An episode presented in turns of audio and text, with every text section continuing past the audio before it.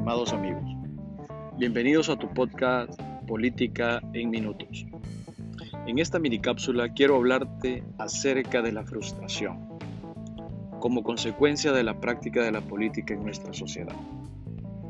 Te invito a que nos hagamos una sencilla pregunta que nos ayudará a reflexionar.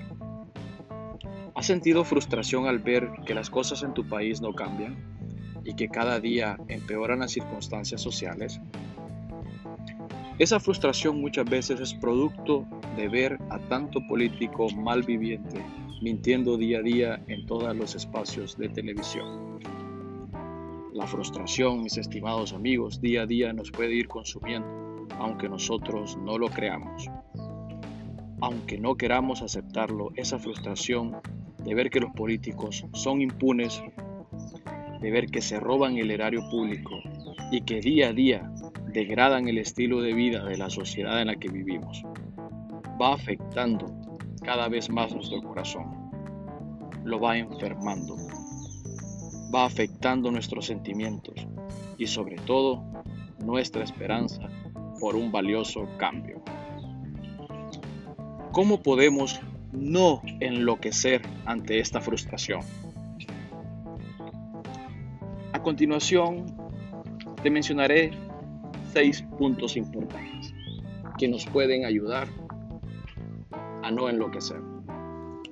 Número uno, reconoce que lo que pasa a tu alrededor en realidad te afecta, que la injusticia te afecta, que la impunidad te afecta y el robo de tus impuestos te afecta. Número 2. Confía en tu potencial. No te desanimes y haz algo, por pequeño que sea, que marque una diferencia entre lo que eras antes y lo que pretendes ser. Busca la manera de que escuchen tus ideas. Número 3. Conoce tus limitaciones de forma positiva y no de forma negativa. No dejes que tus limitaciones sean las que otras personas quieran delimitar en tu vida. Conócete a ti mismo muy bien y no dejes de creer en ti. Lee, escucha consejos y aplica a tu vida lo que más conviene. Número 4 amigos. Ajusta tu estrategia para liberarte de las cargas.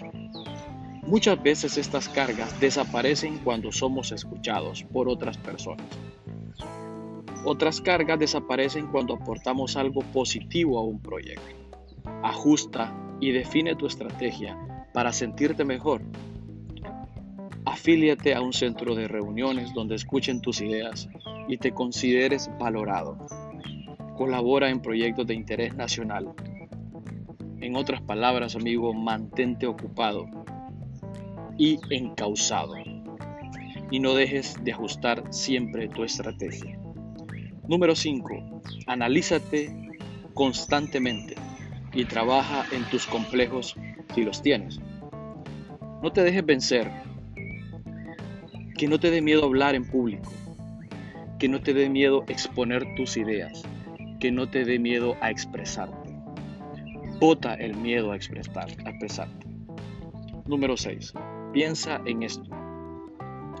Si los políticos que generan tu frustración con mentiras pueden hablar ante los medios muchas veces sin congruencia ni argumentos, ¿por qué tú no podrías hacerlo con elegancia, congruencia y mucha inteligencia?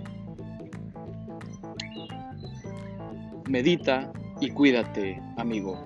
Recuerda, escucha siempre tu podcast Política en Minutos. Gracias.